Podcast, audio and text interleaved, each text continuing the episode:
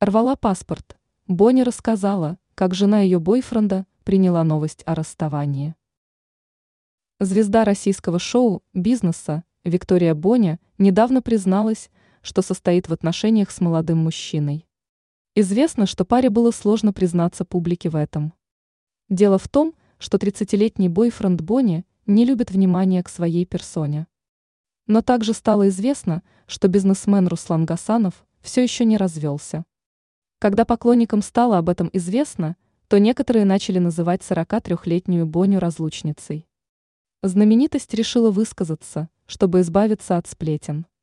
Она заявила, что у ее возлюбленного нет детей, а также подчеркнула, что он не состоит в отношениях. При этом Боня подтвердила, что мужчина все еще не разведен. Виктория добавила, что бывшая возлюбленная Гасанова не смогла достойно принять новость о расставании.